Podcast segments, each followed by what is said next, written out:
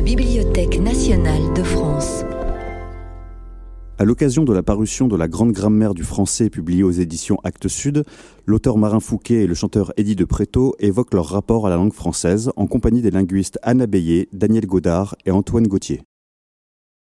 Merci à la BNF d'organiser cet événement et de nous avoir ouvert son fonds de, de grammaire. Et merci à vous tous et à vous toutes d'être venus ce soir. Donc on a souvent euh, en tête deux visages de la grammaire, un visage un peu austère, euh, celle avec un bâton qui va vous punir si vous faites des fautes, et puis un visage plus avenant, euh, celle qui va vous expliquer le, sens des mots et des constructions. Donc c'est pour ça qu'on était deux, Daniel et moi. Je vous laisse deviner laquelle est laquelle. Et on va alterner les, les rôles. Donc la grande grammaire du français euh, est un ouvrage euh, qui nous a pris euh, presque 20 ans et qui était au départ une commande du CNRS, qui a été soutenue par la délégation à la langue française et aux langues de France, par l'Université de Paris, par le LABEX EFL et qui a rassemblé 59 auteurs linguistes, donc nous sommes beaucoup plus que deux. C'est un ouvrage de près de 3000 pages en deux volumes mais il y a aussi une version EPUB qui permet d'entendre les exemples oraux, les exemples sonores, parce que euh, c'est une grammaire de l'écrit et de l'oral. Euh, donc c'est déjà une nouveauté. Et l'édition en ligne aussi permet euh, d'entendre les exemples sonores. Donc nous avions plusieurs objectifs dans cet ouvrage. Pourquoi une nouvelle grammaire? Elle est grande par sa taille et son nombre d'auteurs, mais elle a aussi des objectifs euh, spécifiques. Donc il s'agissait de, définir un cadre d'analyse cohérent pour la diversité des usages contemporains, donc à l'écrit et à l'oral, en France et hors de France, pouvoir montrer puisque c'est la conclusion, que malgré sa, variété, sa diversité, finalement, c'est quand même la même langue et la même grammaire, les mêmes, le même système grammatical sous-jacent. Et donc, il s'agissait aussi de présenter un état des lieux aussi précis et objectif que possible de tous les usages contemporains. Enfin, euh, d'offrir une boîte à outils grammaticale pour les enseignants et les étudiants plus généralement répondre aux questions variées des professionnels, des curieux, des, amoureux de la langue, d'où le choix d'un éditeur généraliste comme Actes Sud, qui s'est associé avec euh, Imprimerie nationale édition pour euh, ce magnifique euh, objet. Et on espère pouvoir d'une certaine manière répondre au sentiment d'insécurité linguistique qu'on observe de plus en plus, puisque les francophones voit bien le décalage entre la langue décrite dans la plupart des grammaires, qui est une langue euh, littéraire, une langue des siècles passés, et leur propre usage, et donc ont tendance à se sentir défaillants euh, quand ils ne parlent pas comme ces auteurs du passé. Donc c'est la grammaire de tous les usages, près de 30 000 exemples en France et hors de France, à partir de 1950. Donc c'est le français contemporain euh, jusqu'en 2020. Euh, donc un certain nombre de, ces exemples sont, sourcés, sont tirés de, de, grandes bases de données qu'on appelle des corpus écrits ou oraux. Donc pour les exemples écrits, on a environ 500 auteurs contemporains euh, de littérature ou de sciences humaines, mais aussi de nombreux exemples de journaux, de revues françaises et hors de France, et bien sûr euh, d'écriture numérique, de sites variés, officiels, forums, blogs, mais aussi SMS, euh, réseaux sociaux. Et pour les exemples oraux, des radios, des télévisions françaises et étrangères, mais aussi des grands corpus d'entretiens, de conversations qui ont été collectés, enfin enregistrés, transcrits par, par des linguistes un peu partout dans le monde, enfin en particulier dans les, dès les années 70 euh, avec les magnétophones portables à, Orléans et à, et à, Montréal. Oui, oui, je suis fille d'agriculteur. Donc ça, c'est un exemple de la cône qui est dans le Tarn. Un Christ de char. Ma Christ de propriétaire. Et ça, c'est un exemple de Montréal.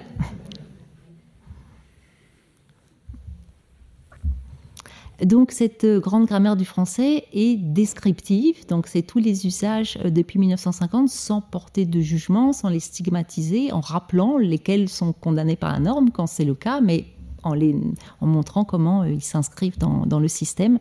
Donc nous sommes dans la lignée de Marie de Gournay, fille d'Ailance de Montaigne, qui disait, donc il y a presque 400 ans, chaque usage a sa raison d'être. Et non pas descriptive comme toute la lignée des grammairiens depuis Vaugelas.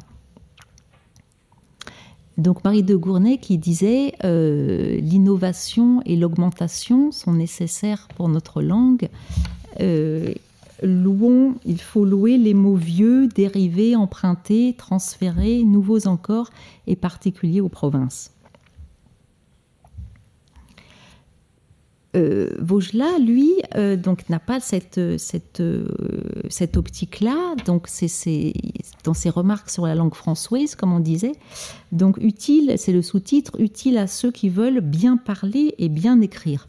Donc, il s'agit de recommander le bon usage, qui est celui, dit-il, de la partie la plus saine de la cour, et non pas l'usage du peuple, qui, dit-il, est le maître du mauvais usage.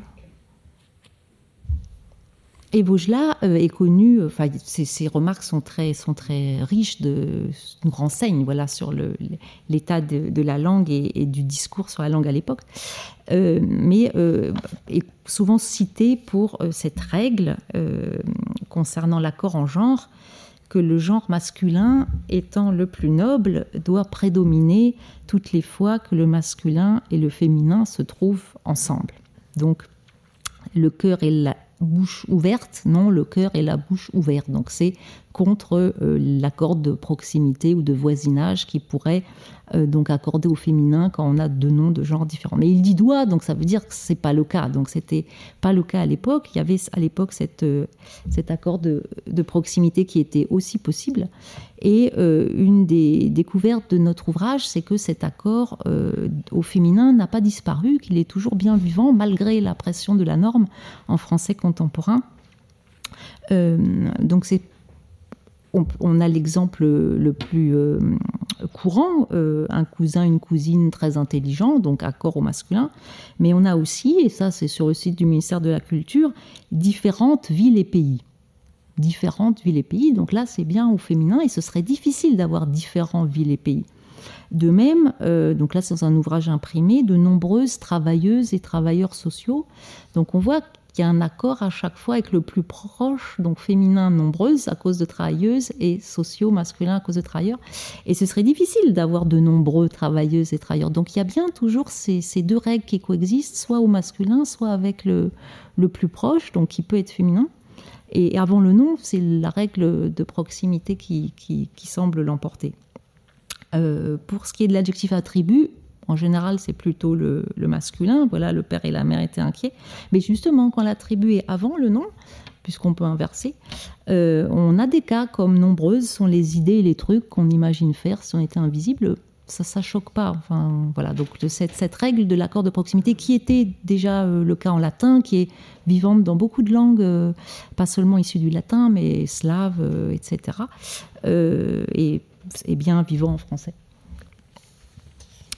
Euh, donc le, nous sommes différents aussi euh, de la grammaire nationale euh, des frères Becherel. Donc là, par rapport à Vaugelas, on est passé au, au, au 19e siècle. Donc c'était le, projet d'une grammaire nationale avec le, le fait d'identifier euh, le, rayonnement de la langue française et le rayonnement de la nation. Donc notre langue telle que la nation l'a faite et telle qu'elle doit la parler. Donc il y avait cette idée de recommander un certain usage et cette grammaire s'appuyait euh, de façon explicite sur euh, les écrivains les plus distingués de la France, donc Voltaire, Racine, Fénelon, etc. Plus de 100 000 exemples. Euh, donc cette tradition d'une grammaire comme euh, celle des grands écrivains et du bon usage euh, est poursuivie au siècle suivant. Donc on est maintenant en 1936 avec le bon usage de, Maurice Grevis. Mais là, la perspective n'est plus nationale ou nationaliste puisqu'il s'agit d'un grammairien belge. Donc il ne va pas uniquement s'appuyer sur les auteurs de la France, mais aussi sur les auteurs belges. Et il, il prévient tout de même, il a une il, note que son ouvrage, dans ses intentions normatives, n'a pas la prétention de régenter la langue de la conversation familière ou de la, lettre, de la conversation amicale ou de la lettre familière. Donc, ses recommandations euh, s'appliquent qu'on doit surveiller son langage, donc plutôt à l'écrit. Donc, c'est une grammaire euh, de l'écrit. Euh, donc notre grammaire n'est pas un dictionnaire de fautes à éviter, c'est pas non plus un manuel d'orthographe, euh, puisque justement elle, n'est pas euh, normative et aussi parce qu'elle inclut la langue parlée. Donc c'est un peu différent d'une autre, d'une grammaire du XVIIIe siècle qui s'appelait grammaire françoise simplifiée, comme on disait à l'époque, ou traité d'orthographe avec des notes sur la prononciation et euh, la prosodie. Et donc c'était euh, une œuvre de Urbain d'Omergue, qu'on appelait le grammairien patriote. Donc l'enjeu, c'était de promouvoir l'usage du français à une époque où les trois quarts des habitants de, la France parlaient des langues régionales, donc qui, qui s'appelaient patois. donc il y avait un, enjeu de, de citoyenneté si on peut dire, c'était le, projet de la Révolution. Et euh, cet euh, Urbain d'Omergue était, se présentait lui-même, euh, donc il n'était pas grammairien, il était licencié en droit, c'était un des 50 instituteurs de Lyon. Et malheureusement, il n'avait pas d'éditeur, donc il s'auto-éditait.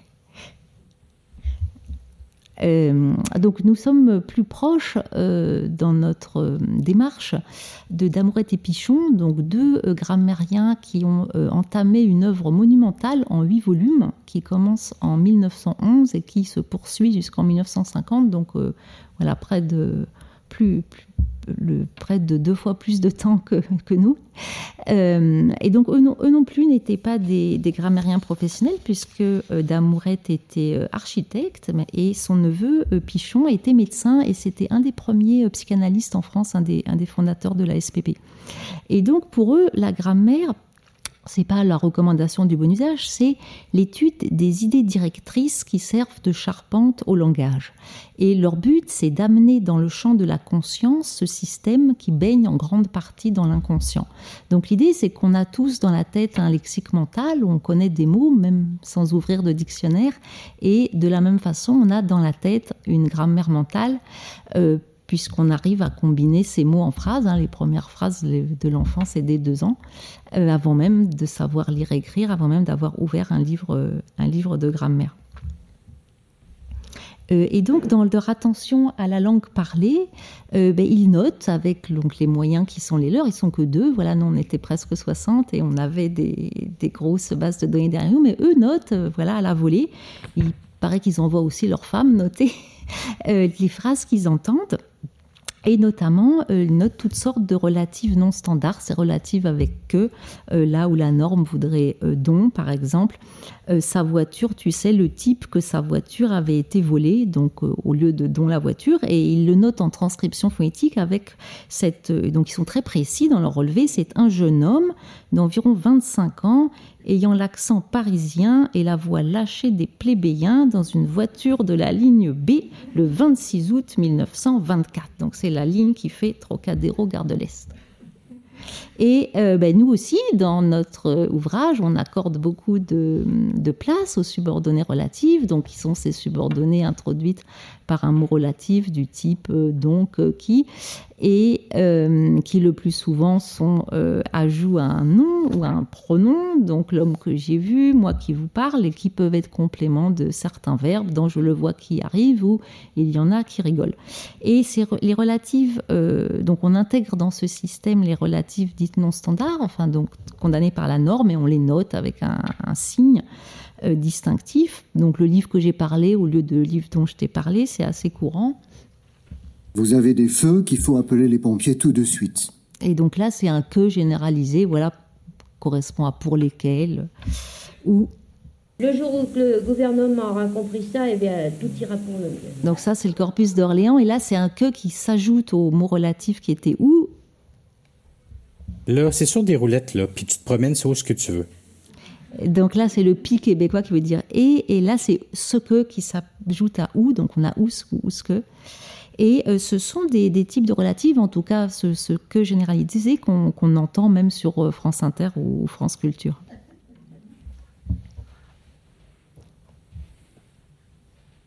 Donc, puisque nous allons jusqu'au XXIe siècle, donc nous incluons les écritures numériques, c'est nouveau pour une grande grammaire de ce type.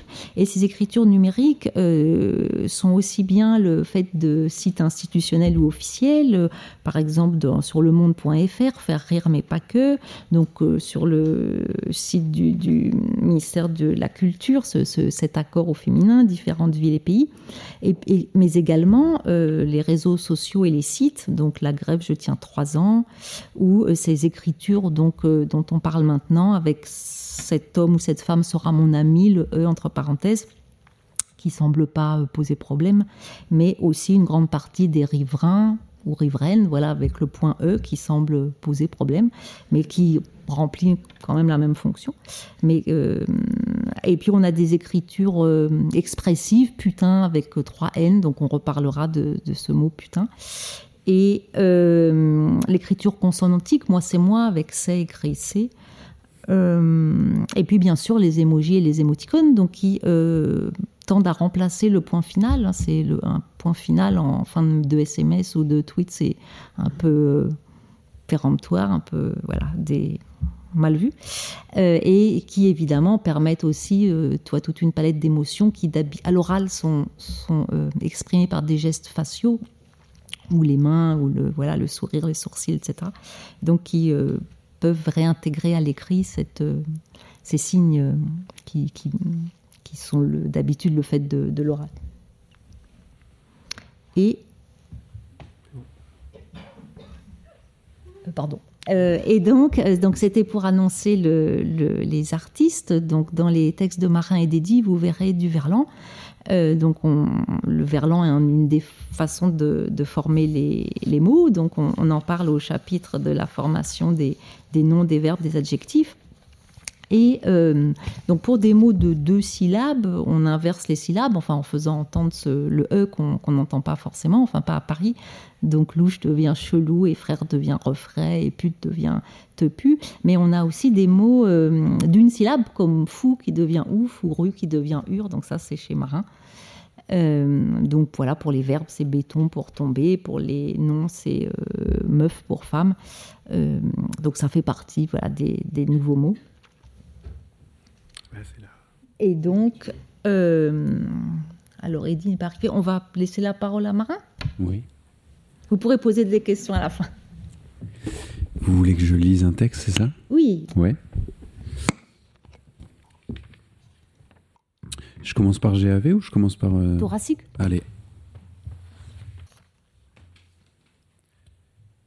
J'habite la plus grande des cages, elle est thoracique. Je sais que dans tous les carnages, la terre se recycle. Constater les sillons de l'âge et la fin d'un cycle. Moi, je noircis aucune page, je nettoie des vitres avec vue sur l'enfer poésie. C'est ma fort bava, zi, c'est moi j'ai pas moi et ma père sale. Regarde-moi, je suis personne. Juste un type qui a la gueule sous l'eau. Qui se nourrit du pire somme. J'ai moins peur de mourir solo que de me voir faner saoul en gardant bien ouvert ses lots. Je pourrais peut-être enfin clore cils pleut, guette, guette, guette, une goutte, deux gouttes, trois gouttes, écoute. Ça vient du ciel. Avec quelle parole on se sent moins seul? J'habite la plus grande des cages, elle est thoracique. Je sais que dans tous les carnages, la terre se recycle. Constater les sillons de l'âge et la fin d'un cycle. Moi, je noircis aucune page. Moi, je noircis, moi, je remplis aucune cage, j'ai même pas le SMIC. Moi, mal 2, tu sais quoi? Moi, 1002, tu fais quoi? Tu te résilies pas entre N-1 et N plus 1, entre peine moins 20 et N plus 80, assis sur tes épaules, écrasé par des pieds, sourire par zoom, pleine canine, à regretter le self de la boîte, tu pouvais montrer qu'avec deux desserts et ton triple salaire, toi, tu cantines, vous m'avez pas manqué. Tu conçois pas des apps qui sing out of the box avec ton positive mind et tes creative skills aussi vite que les laps de temps avec lesquels tu l'interdiras sur tous les mobiles de ta MIF. Impératif, pas qu'ils soient obnubilés par leur image, incapables de se regarder dans le miroir sans le filtre qui corrige les scarifs. Vous m'avez pas manqué. Tu produis pas des travailleurs et travailleuses jetables, se voûtant le corps sous les tapis, ramassant des miettes de décrets qu'on a poussés en dessous des lois. Passe le balai, c'est fini. Non, vous m'avez pas manqué. Tu t'appropries pas le chant des partisans bourrés comme CSP+, sur paddle, casquette Marseille vissée sur teuté, souvenir de safari en terre inconnue, banane Ibiza pour l'humour, sais pas qui t'es, graine de chat dans le sac à dos, rester sur le bord avec ta petite bande d'amis, tous anti-racisme et accélère le pas, tous anti-sexisme et lui coupe la parole, tous antifascisme et lui rase ses choix, tous anti-spécistes qui se croient dans Pagnol. Tu fais pas proie à un autre corps que le tien, celui que tu défends là, dans tes tweets, qui sprint avec œillère et casque à fond, rasant les murs, cherchant fissure à ton regard, devenu flunch pour chaque centimètre de chair visible. Tu refuses pas qu'il te cajole, tu ne demandes pas si c'est un il ou bien un elle, comment elle bande, s'il a ses règles. Tu conquiers pas le périph' d'une voiture noire avec soirée schlag, free punk, rebelle, anarchie, bled, juste en face d'un four. C'est bien pratique pour chauffer, tant que les videurs les stoppent, les palpent, et pour stick, les jettent en retour. La bière est à 8 balles, la banlieue c'est génial pour une petite échappée. Tu te prends pas pour Mérine, à cavaler devant la volaille, ta bombe de peinture à la main comme le chien à sa queue, marquer ton territoire, les souverains sont canaillés depuis toujours chez les lépreux, et au pire, tu crains quoi? T'as pas la bonne couleur pour mourir, une GAV, c'est toujours bon, ouais, ça fait preux. Tu domines pas les réfugiés de ta bonne conscience en hachant bien les mots comme du pré-mâché, en faisant le fraternel pour mieux les exploiter. Bienvenue chez moi. Vous êtes mes étrangers. Bordel, vous m'avez pas manqué. J'avais pourtant dit et répété, répété, répété, répété que ça finirait mal avec l'ego d'un affamé. J'avais pourtant prévenu que ça pourrait pas être si bas. Je pourrais pas être si bas sans que ça s'effondre. L'épidémie, j'avoue, j'y avais pas pensé. Plutôt la guerre civile, plutôt la rage qui ronge, le refus du viril et tous mes plus beaux songes. Ah, si tu savais, là sous mes cils, pleut. Guette, guette, goutte, goutte, goutte. Ça vient du ciel, nous deux, sous ce porche de sémaphore. Toi qui m'écoutes, les lampadaires, oui, serre-moi fort. Parole, je me sens moins seul. Moins mal deux, tu sais quoi? Moins mille deux, tu fais quoi? Tu te résilies pas. Tu conçois pas. Tu produis pas, tu t'appropries pas, tu fais pas proie, tu conquiers pas, tu te prends pas, tu domines pas, hein? Tu fais pas ça, toi. Ou bien tu le fais et ça te dégoûte. Dans le monde d'après, tu vas changer. Pourquoi je sors Pourquoi éclore Chez moi, il y a cette fissure dans le mur et toutes ces voix-là dans mon crâne qui me répètent T'es une raclure. Pourquoi je te parle Je vocifère Parce que l'on crève, parce que j'espère. J'habite la plus grande des cages, elle est thoracique. Je sais que dans tous les carnages, la terre se recycle. Constater les sillons de l'âge et la fin d'un cycle. Moi, je n'en tire page. Je sur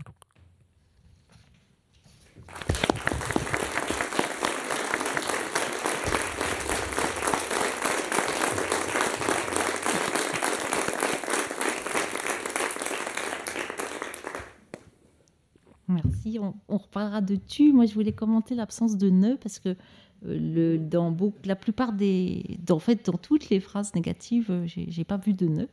Et effectivement, euh, comme on consacre une, section à ça, cette,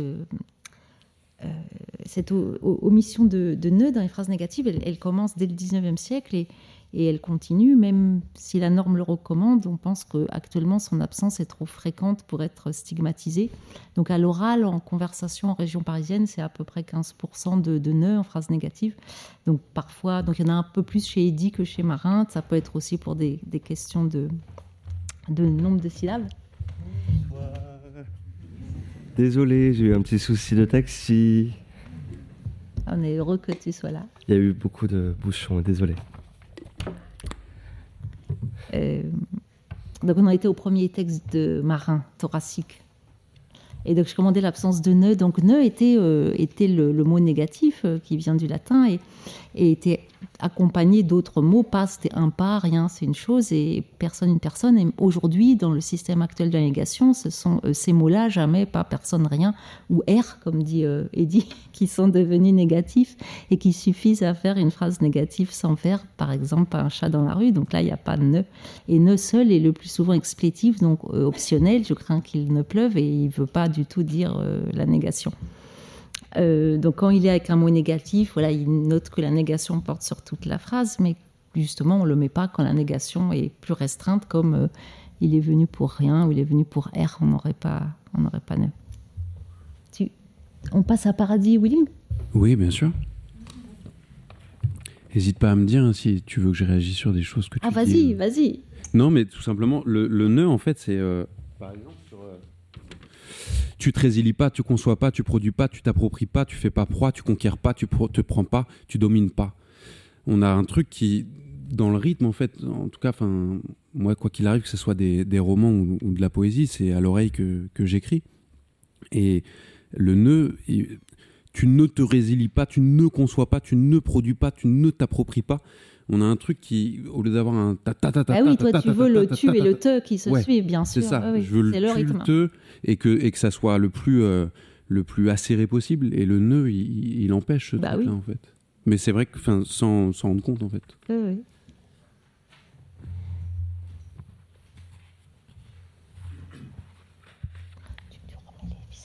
J'irai au paradis en wheeling, roue d'abord, gros quad, je dévore. La route, les souvenirs, un chemin pour revenir, sain et sauf, j'en doute.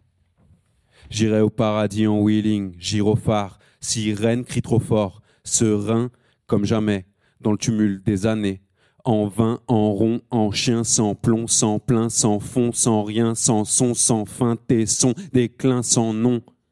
J'ai zoné. J'irai au paradis en wheeling, death mort. En vrai, j'ai mes torts. Aimais-tu? Non, et mes torts. Dis, amertume.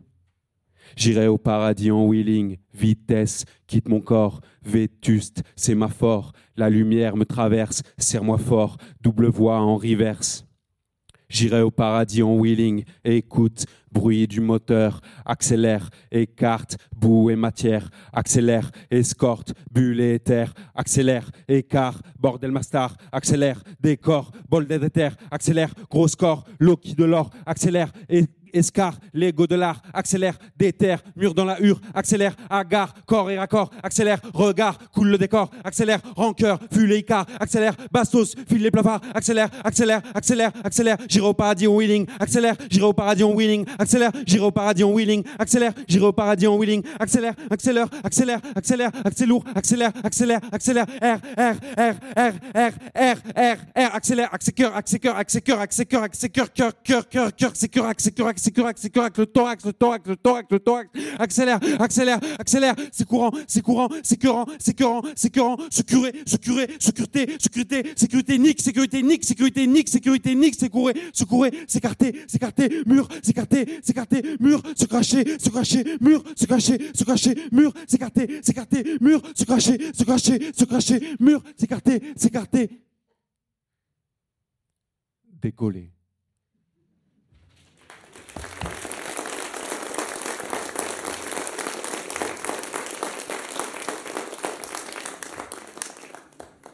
Alors je vais commenter wheeling parce que c'est pas un anglicisme. En anglais, ça veut pas dire ça.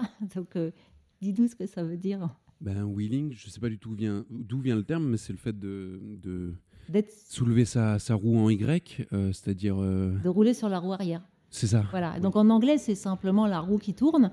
Et il y a une expression, euh, enfin, on peut utiliser le wheeling pour les oiseaux, les oiseaux qui tournoient dans le ciel. Donc c'est un peu comme footing, c'est un faux anglicisme. Puisque ça a un sens beaucoup plus, plus spécialisé en français. Et euh, je ne sais pas si vous avez entendu, parce que moi j'ai la version écrite, donc je, je triche, mais il y avait quand même beaucoup euh, de jeux sur le, ce qu'on appelle l'homophonie. Donc c'est pas l'homophobie, l'homophobie c'est très mal, mais, mais l'homophonie c'est très bien, c'est la façon dont les langues peuvent réutiliser les mêmes formes sonores pour des, pour des sens différents. Donc ça permet la poésie et les jeux de mots. Donc par exemple ce R à hier, il y avait aussi, euh, il était écrit à un moment R, donc ce qui veut dire rien. Donc voilà, il y avait ce, côté qu'on va, voilà, on va manquer d'air. Et aussi cracher, cracher, donc avec un S ou avec un, C, c'est pas, euh, c'est pas la même chose, mais je sais pas si, on pouvait entendre la différence. Euh, donc il y, a, beaucoup de, de réfléchis, enfin ce qu'on appelle euh, ce plus verbe, avec des sens assez différents, parce que ce plus verbe, voilà, on l'emploie tout le temps, mais on n'est pas forcément, on n'a pas forcément en tête qu'il y a vraiment plusieurs interprétations. Donc il y a ce qu'on appelle la l'interprétation réflexive, dont je me lave. Euh, donc on- le même individu joue les deux rôles à la fois, donc il est à la fois laveur et lavé. Donc là, ce, cureur, ce curé, il est à la fois cureur et curé. Et euh, on a aussi l'interprétation euh, réciproque. Par exemple, voilà, se cracher, est-ce que c'est chacun qui se crache dessus ou, ou est-ce que c'est la même personne qui se crache sur elle-même Et souvent, il y a des, ambiguïtés sur les, sens possibles. Et quand c'est réflexif, donc c'est le même qui fait les, euh, deux rôles à la fois, euh, en fait, c'est souvent une identité un peu partielle. Si on dit je me suis perdu, euh, bah, j'ai pas perdu moi-même, j'ai perdu, je sais pas, une part de moi-même, ou plutôt j'ai perdu mon chemin. Donc c'est ce qu'on appelle une, métonymie. Euh, si on dit il se répète, bah, il répète pas lui-même, il répète ses propos. Donc voilà, il y a pas mal de, de subtilité quand même. Donc est-ce que voilà, se cureter, c'est tout ou une partie, ou s'écarter, euh, on écarte quoi, son corps ou une partie de son corps. Enfin, c'est voilà, j'ai l'impression que tu joues beaucoup sur les, différents sens de ce. Oui, euh, carrément. Après, euh, pour moi, c'est, enfin, c'est, en fait, comme à la base, j'ai commencé par écrire de la, enfin, de la chanson, ensuite du rap, ensuite de la poésie, et ensuite du roman. C'est comme si la manière d'écrire, elle avait été formatée par, par ce chemin-là. Et j'ai toujours, et ça peut donner des choses aussi très ridicules, hein, mais des espèces de, de, Rubik's Cube dans la tête. C'est-à-dire qu'il y a un mot, c'est une combinaison de plusieurs sons. Et si on tourne comme, le, comme les phases d'un Rubik's Cube, on peut trouver un autre truc. Parfois, ça a un sens qui est plutôt heureux. Parfois, ça, ne sert à rien. Mais c'est comme une espèce de, de tic d'écriture. Dans le rap, on appelle ça une multisyllabique. Euh, et donc, c'est le fait que deux rimes, au lieu de juste rimés par leur dernière syllabe, riment par toutes les syllabes euh, qui ont été un petit peu changées. Enfin, une multisyllabique, par exemple, euh, entre parenthèses, quand les parents se taisent. Voilà, c'est clairement une multisyllabique. moi, j'ai un peu ce, cette espèce de tic que j'essaye de, de, déconstruire et qu'il a fallu notamment déconstruire pour écrire des romans parce que, parce que sur, sur 400 pages, c'est très, très vite fatigant. mais, mais voilà, il y a vraiment ce truc-là. Et après, par rapport à euh, sécurité, enfin tous les trucs cachés, enfin les R, R et compagnie, c'était, je crois que ça. En fait, c'est drôle parce que toutes les choses que vous dites, c'est des choses vachement euh, intéressantes, même enfin pour moi qui les entends, parce que je pratique, mais je me rends pas compte de tous ces machins. On fait émerger à la conscience. Qui oui, bah, c'est-à-dire que, mais comme quand on parle, quoi, on, on, on pratique des choses, on n'en a aucune idée de l'histoire, de d'où ça vient, de pourquoi, machin. Mais c'est vrai qu'au début, quand j'ai fait de la, quand j'ai commencé à faire de la poésie sur scène, les retours que j'avais en permanence, c'était euh, vous l'avez peut-être vu, il y a peut-être encore quelques résidus de ça, mais c'était toujours sur euh, la présence ne disait jamais sur mes textes. C'était toujours, oh, dis donc, euh, ah ouais, euh, ah ouais, quand même.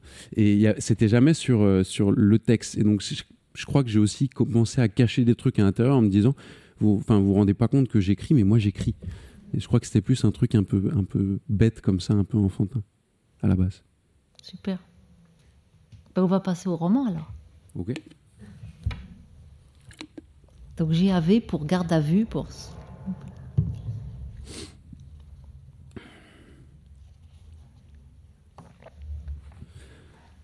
Chaque soir, elle recevrait le SMS. Si elle ne le recevait pas, c'est qu'elle n'était pas prise pour le lendemain. Aussi simple que ça.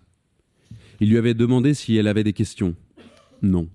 Et que faisait-elle dans la vie si ce n'était pas trop indiscret? Autrice? C'est comme ça qu'on dit? Pas auteur? Vous êtes sûr?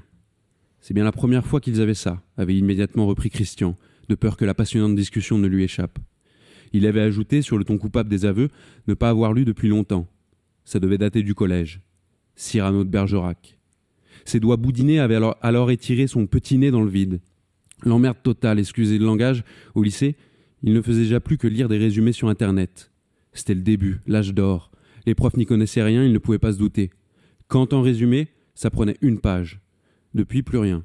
Une vie très chargée, pas assez de temps et plus de place sur les étagères. Rire. Elle avait touché machinalement le relief doré du médaillon à son plexus. Il espérait ne pas la froisser, mais qui lisait encore aujourd'hui? Et comment réussir là-dedans? Comment percer? Comment se démarquer? En tout cas, elle serait unique dans leur base de données. C'était déjà ça. Donc vous avez entendu le pronom ça qui revient, euh, qui revient souvent, euh, avec plusieurs types d'antécédents, parce que c'est un pronom avec un, antécédent, donc autrice, Kant, euh, voilà, être unique. Et ça, c'est un peu le, dernier des pronoms démonstratifs. On a ce, on a cela. Cela, c'est 14e siècle. Ce, c'est encore plus vieux. Ça, il est 17e. Hein, on l'a un peu chez, Molière. Et puis, euh, à la Révolution, ça ira, ça ira. Donc ça, souvent, il n'a même pas d'entrée dans le dictionnaire. Il est réputé forme familière de cela. Et ça a pris sa revanche. C'est-à-dire ça maintenant est plus fréquent que cela, à la fois à l'écrit et à l'oral. Et puis il s'est autonomisé. Il a vraiment des, des, sens et des emplois où on pense que ce serait difficile de mettre cela, même si on est très euh, collé-monté. Donc c'est un pronom singulier, il n'est pas neutre, il n'y a pas de genre neutre en français. Voilà, ça serait important, on ne peut pas dire ça serait importante, quel que soit l'antécédent. Et comme beaucoup de pronoms, il peut être employé euh, de façon anaphorique, donc avec un antécédent, comme on l'a vu, ou euh, de façon dictique. Donc, on a un exemple de, de queneau, regarde-moi ça si c'est beau. Donc là, c'est en pointant euh, sur quelque chose qui est dans la situation. Et donc il est vague, c'est-à-dire qu'il catégorise pas vraiment l'antécédent. Il peut avoir un antécédent verbal, par exemple, c'est un exemple de Duras. Elle a jamais beaucoup rigolé, donc pas de nœud. Elle rigolera plus jamais, pas de nœud. Trop vieille pour ça, donc ça c'est rigoler.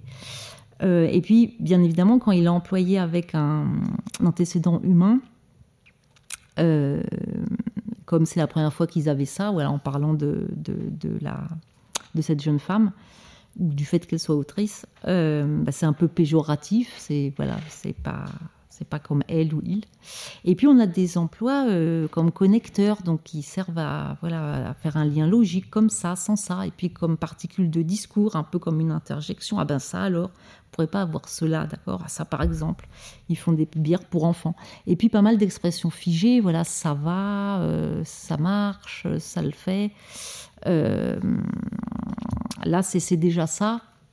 Donc moi, ça me fait penser aussi à la chanson d'Alain Souchon sur le Soudan. Et c'est déjà ça, bah, ça veut dire c'est déjà quelque chose. Euh, donc c'est, ce serait difficile d'avoir cela, je crois.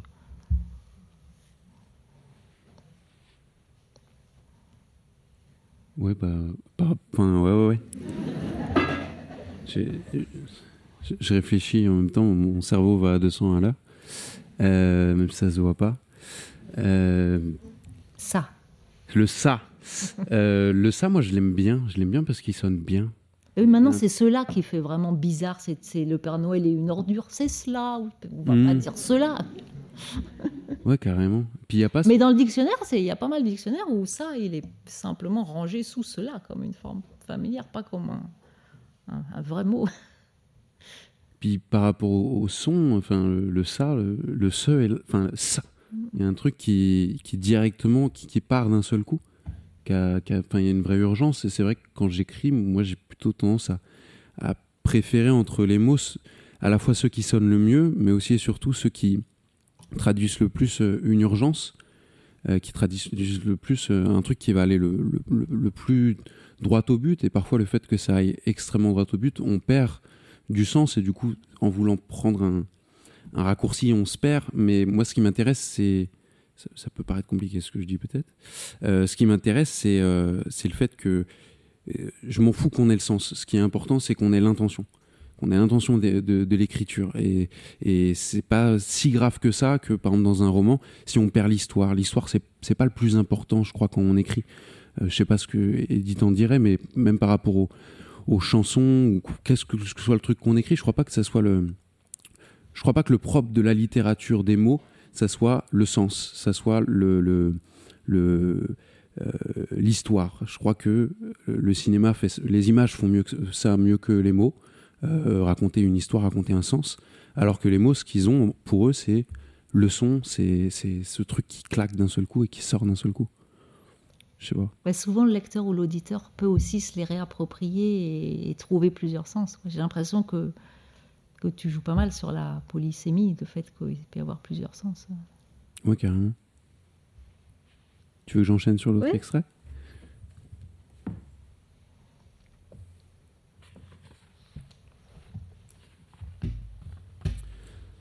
Certains jours, le patron passait, accompagné d'un homme en chemise à carreaux, moustache travaillée et petites lunettes rondes cerclées d'une monture de bois.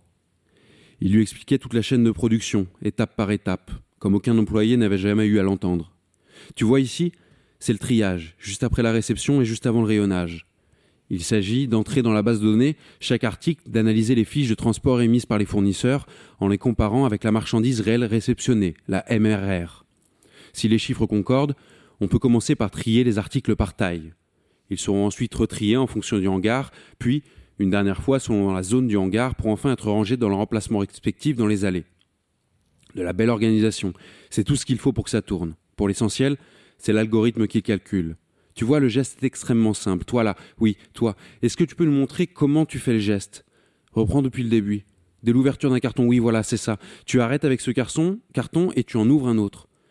Regarde dépité vers l'homme à lunettes, sa main qui se posait sur le poignet de l'employé. Tu peux aller plus lentement? Que le monsieur te voit bien faire. Voilà, c'est ça. C'est bien. Tu es gentille. On pourrait tout à fait l'automatiser, c'est ça? Rien d'exceptionnel, non? Ne me vends pas de faux espoirs, mais si c'est faisable, donne-moi vite les chiffres.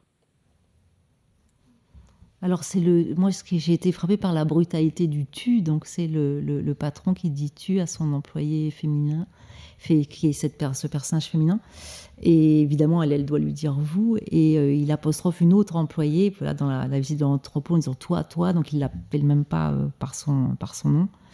Et de la même façon, il s'adresse à, l'homme qui l'accompagne euh, aussi la, en le tutoyant, enfin avec cet impératif donne-moi donne les chiffres.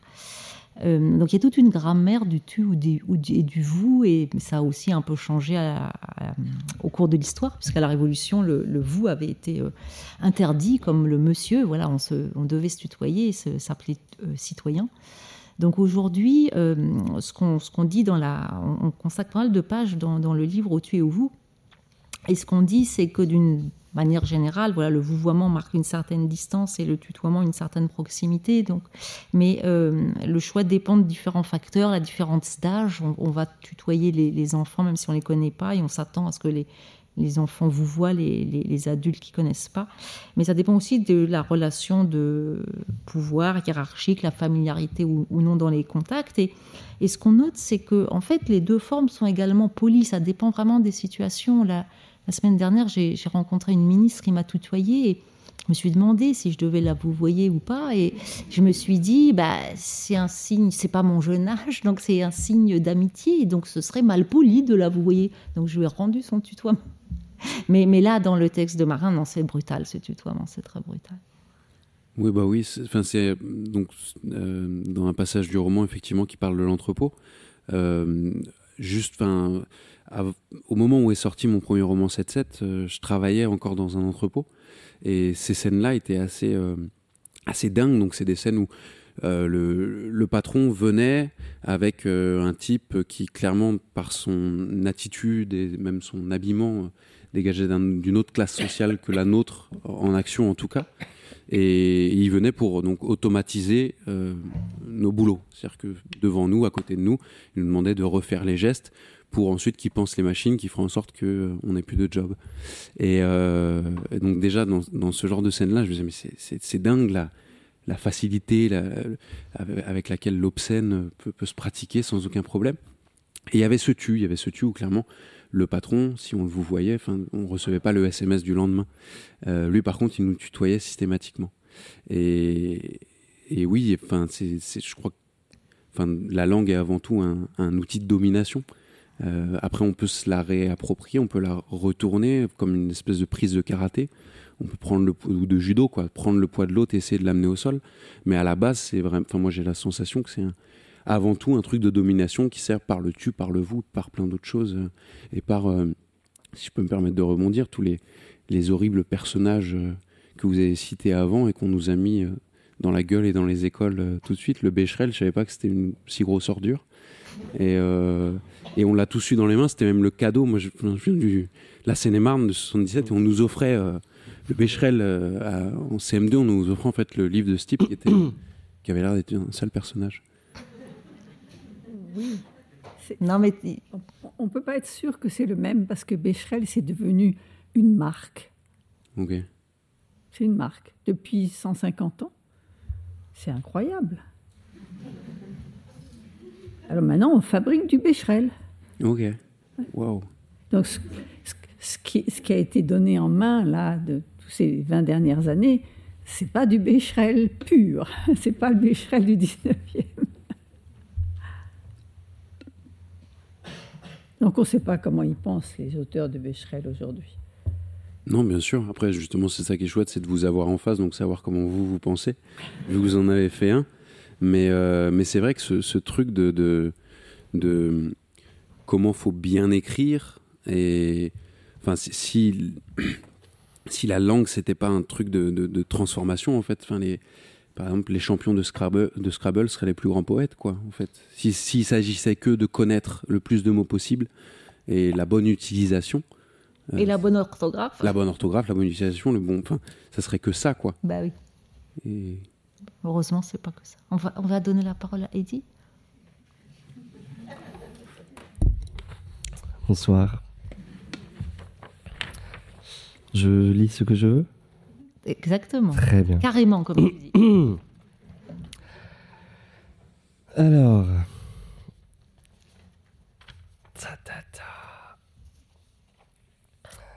Ok. Je vais commencer par celle-ci. C'est une chanson qui s'appelle Parfaitement. Euh, ok. Il n'y aura jamais d'espace pour enfants dans mon planning. Tu ne verras jamais de place dans ma berline pour vie de famille. Dans la poche, pas eu de bac, ni même d'études à ne plus finir. Je n'aurai pas le bon taf, celui qui pourtant te ferait plaisir. Il n'y aura pas ces dimanches où l'on étale beauté rustine. Il n'y aura pas ces vacances comme vendues dans les magazines. Il n'y aura pas de ciel bleu, ni de belles fleurs à faire sortir les gens tout beaux qui se targuent entre eux de savoir comment bien réussir parfaitement, je ne serai jamais comme t'es. Car j'ai rien fait comme tu m'as dit, mais tu vois, je souris aussi. Parfaitement, je ne serai jamais assez par rapport à toutes tes envies, mais tu vois, c'est aussi joli. Je n'ai jamais vu de taches sur les visages grands sourires de ces gens cousus tout tight d'une vie où rien ne transpire. Faut bien que je me démarque, je ne veux pas d'une vie de cire, je préfère prendre toutes les marques d'une vie que personne me dicte. J'ai raté ma vie, putain. Je suis pas comme tu m'as dit, putain. J'ai pas fait de crédit, putain. Pire, ni même acheté de chien.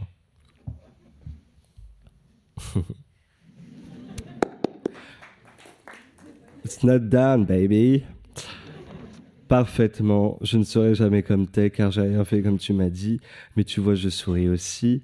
Parfaitement, je ne serai jamais assez par rapport à toutes tes envies, mais tu vois, c'est aussi joli. J'ai jamais fait comme tu m'as dit. J'ai juste cherché ma grande vie où l'on reste pas du tout assis, parfaitement. Je ne serai jamais assez.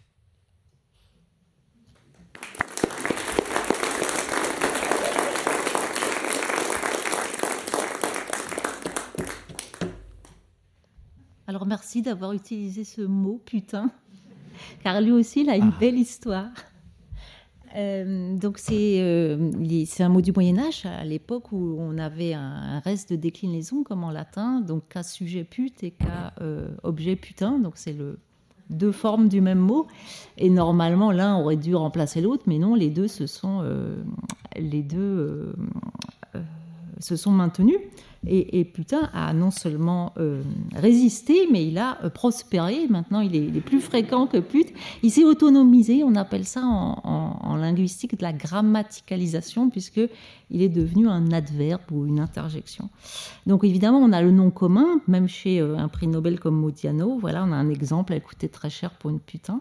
Mais on a aussi ce qu'on appelle le nom affectif, donc ce qui permet de ajouter une émotion. Donc, c'est ce putain de téléphone, ce putain de café ça peut être une émotion positive ou, négative. Et vous voyez que là, il est devenu, il peut devenir masculin. C'est ce putain de téléphone, d'accord? C'est pas cette putain de téléphone.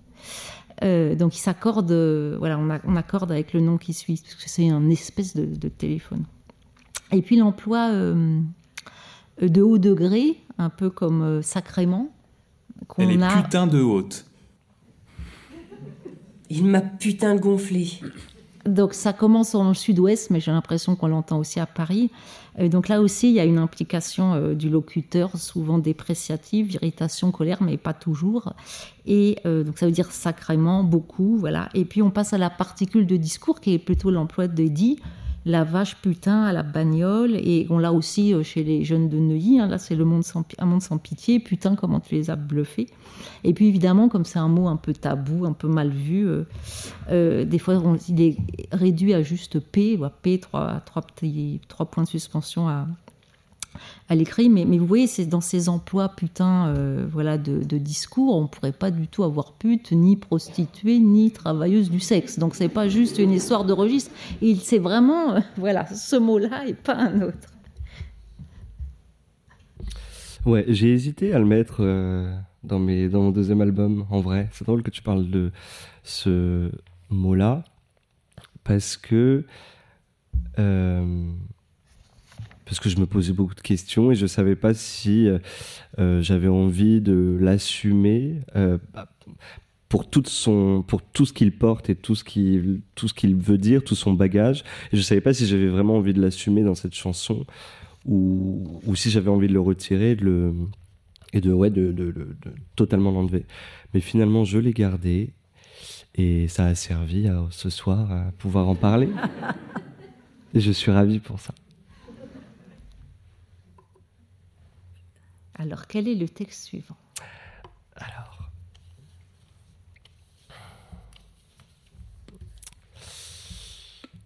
Ta, ta, ta, j'arrive. Rostati.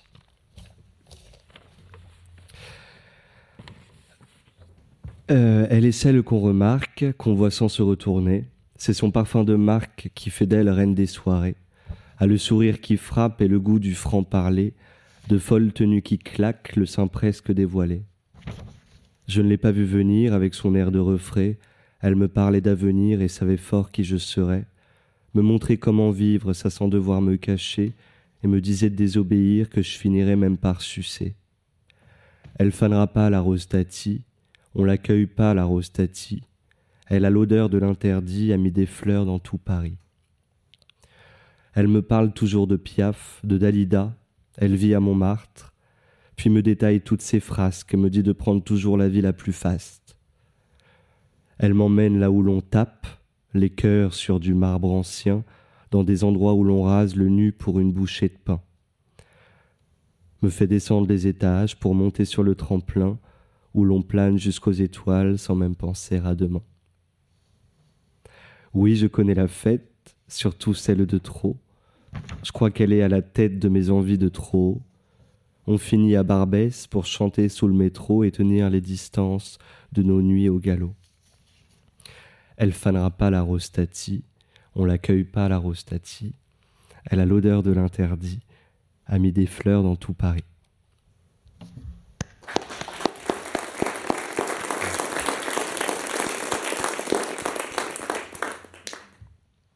Alors moi, je suis pas complètement sûre de savoir ce que c'est que cette rose qu'on cueille ou pas, ni de savoir qui est cette tante. J'ai l'impression qu'il y a plusieurs interprétations.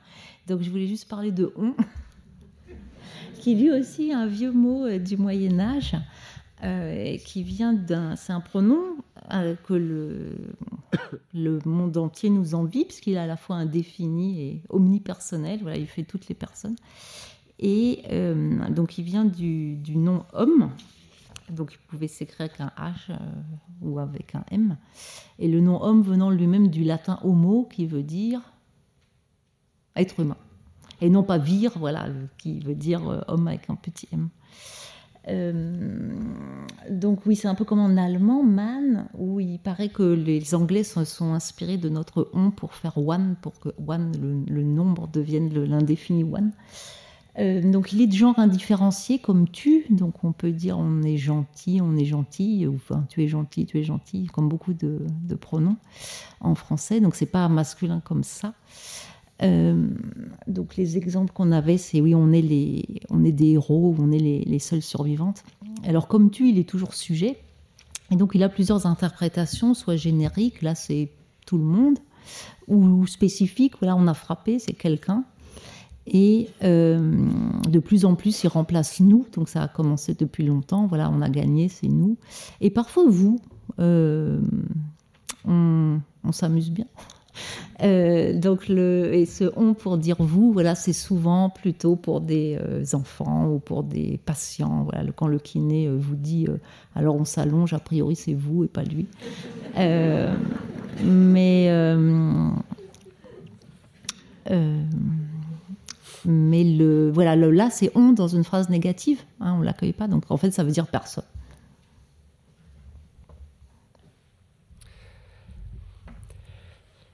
Euh, je vais enchaîner sur une chanson qui s'appelle Frix. Rien à foutre d'être dans le coup. Je préfère nager chelou en tant que victime, avec moi et mes peines orphelines, laisser les gens parler dans le fond. Gars, laisse-moi là dans le flou. Tu verras, je peux faire de grandes choses avec mon spleen. Pas besoin de faire comme tous ceux qui se confondent. J'ai de l'or dans mon moleskine. À refaire, je ne serai pas celui qui se plie pour tenter de plaire. Je serai celui hors des critères qui choisit son temps. À refaire, je serai plutôt celui qui se met en avant et fier, ce qu'on n'a pas voulu faire de lui, qui s'est trop longtemps laissé taire. À tous les bizarres, les étranges, les bâtards, à tous les monstres, ceux qui dérangent, les mis à l'écart, à tous les parias, les exclus, sans égard, à tous les seuls, ceux dans leur chambre, toujours dans le noir. As-tu vu mes écailles quand je nageais dans les rues? As-tu vu mes écorces là qui me protègent à mon insu? Vu scintiller mes balafres contre les quatre toits tu pues, moi je ne marche plus à l'ombre. J'ai mis dans les magazines toutes mes tares, qu'on se le dise. Je compte encore m'en servir, les remettre dehors que ça brille. À tous les bizarres, les étranges, les bâtards, à tous les monstres, ceux qui dérangent, les mis à l'écart, à tous les parias, les exclus, sans égard, à tous les seuls, ceux dans leur chambre, toujours dans leur noir.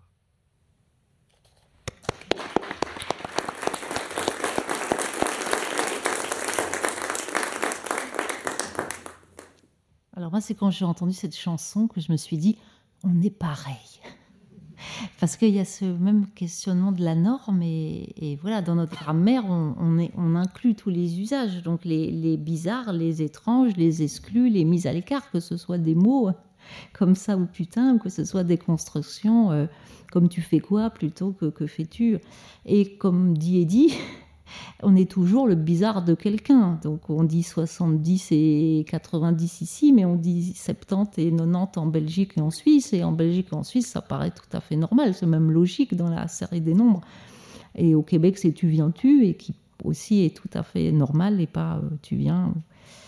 Euh, donc j'aime bien le titre aussi de, de, ton nouvel album, donc à tous les bâtards, parce que le, français, je crois, peut être vu comme une langue bâtarde. Enfin, voilà, il y avait ces langues celtes, euh, et puis est arrivé le latin, et puis sont arrivées les langues germaniques, le francique, et puis après, on a intégré des mots italiens, des mots anglais, des mots arabes. En tout cas, c'est une, langue très métissée.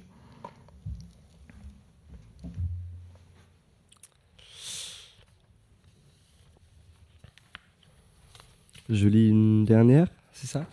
Mm-hmm. J'adore faire la lecture. Hein. Mais on n'a pas les vocalises. ouais, non, je suis pas échauffé. Alors, euh, la chanson s'appelle Tout vivre. Qu'est-ce que je vais raconter? Je suis tous les soirs triste. Je suis censé raconter ma vie, dire tout ce que j'ai dans mes tripes. C'est ce que tout le monde aime, hein, voir si l'herbe est plus ou moins verte dans le jardin de nos peines, là, de nos grilles à la dérive. Alors je vais tout te balancer, comme à quelqu'un d'intime. Je pensais que tout allait changer, c'est pourtant les mêmes acides que je prends toujours en cachet. Pour oublier que mon temps mine, rien n'a changé, je te dis. C'est toujours les mêmes voix qui couinent. Toujours les mêmes excès. Et même si le beau temps arrive, je me rends compte finalement que ce n'est pas la gloire qui prime. Je me demande pour qui j'écris, pourquoi j'écris, et ça c'est tous les soirs. Je me regarde et je me dis pourquoi ce besoin de s'aimer si fort? Alors je force et je me bute à vivre des trucs de folie, car quand on vit fort, on a le sentiment d'être en vie, d'avoir des grandes choses à dire, des choses qu'on ne dit pas à demi, des choses qui demandent à grandir et qui mûrissent avec les rides. Mais il presse le temps. Personne ne trouve de rime. On court tous après du vent pour sûrement se prouver qu'on trime, qu'on fait mieux que les autres pourtant, on est tous dans la même frime, celle qu'on nomme avec un grand F, se montrer qu'on est légitime.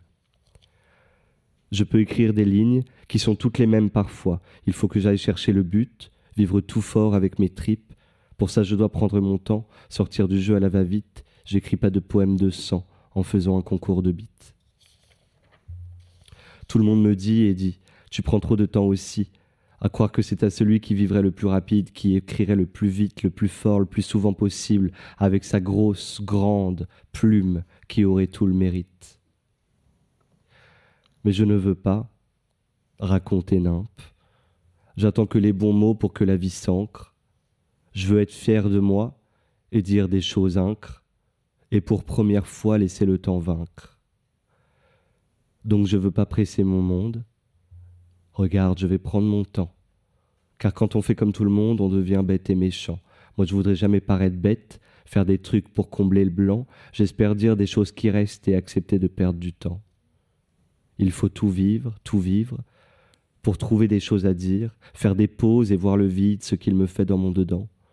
Trouver son propre rythme, pas dire dix fois moins bien qu'avant. Je ne ferai jamais de course au bise, pour mes tourments, il me faut du temps.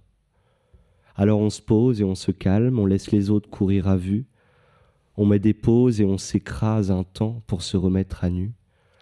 Je veux me servir de cette tribune comme si c'était la toute dernière, je préfère peser mes mots, être sûr que je dis pas plein de choses en l'air. Alors tout vive, tout vivre, aller fouiller dans le dedans. Je ferai pas de course au centimètre, j'attends juste de presser mon sang. Il y a des choses qui sortent lentement, je préfère bien prendre mon temps. Souvent j'écris pour dire trop rien. Parfois je trouve les mots pour dire bien.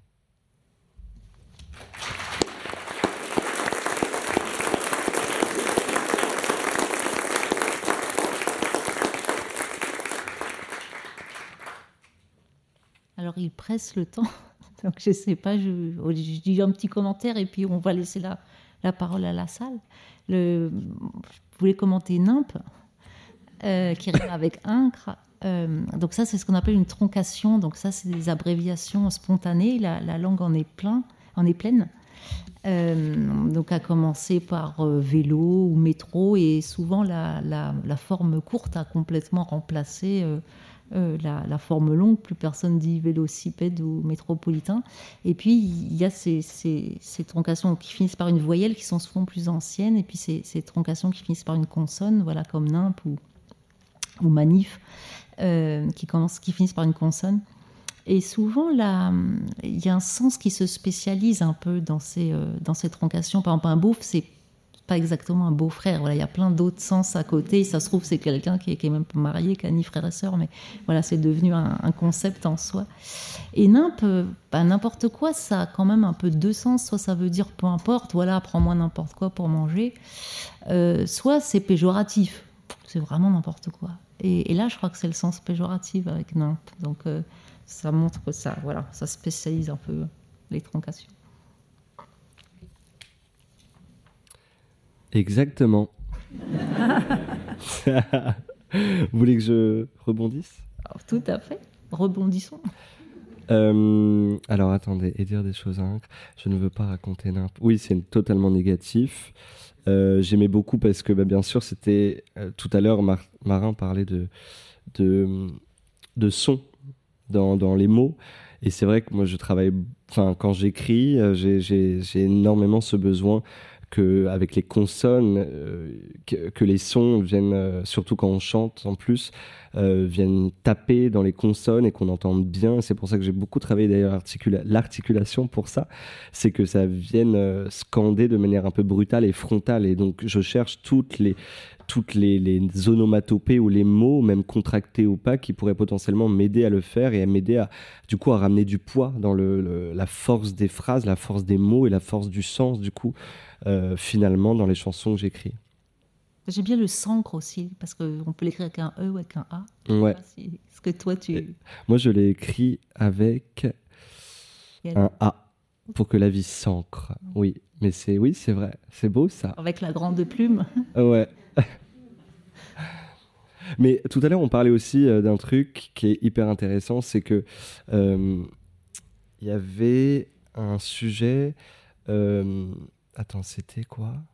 Excusez-moi c'est par rapport au fait que j'ai jamais montré moi les textes écrits parce que euh, l'orthographe de quel mot on met ou pas en fonction de comment je le chante et comment les gens le reçoivent, je trouvais ça hyper intéressant qu'ils puissent euh, euh, se le se le prendre, se l'approprier à leur manière avec leurs mots. Et parfois, je retrouve des, des, des reprises sur Instagram ou sur les réseaux. Et je suis super étonné parce que c'est pas du tout les mots que j'avais écrits. Et, ben, partout, même euh, parfois les algorithmes sur euh, Spotify ou, ou, Deezer, où ils te traduisent avec des robots euh, les, lyrics sans, sans, demander aux auteurs. Et, et du coup, tu as des trucs qui n'existent pas, qui ne veulent rien dire en fait. Mm-hmm. Ou en tout cas, qui pour eux, l'algorithme, le robot, trouve ça très pertinent. Et, je trouve ça assez joli, même si euh, c'est 2.0, 3.0. Je trouve ça assez cool que du coup, même les robots euh, peuvent euh, s'approprier mes textes. C'est le futur de la grammaire, je pense. mais les robots sont meilleurs que nous pour des sens un peu improbables et cachés qui effectivement sont là, mais voilà, on n'y avait pas pensé. Merci d'être venus nombreux.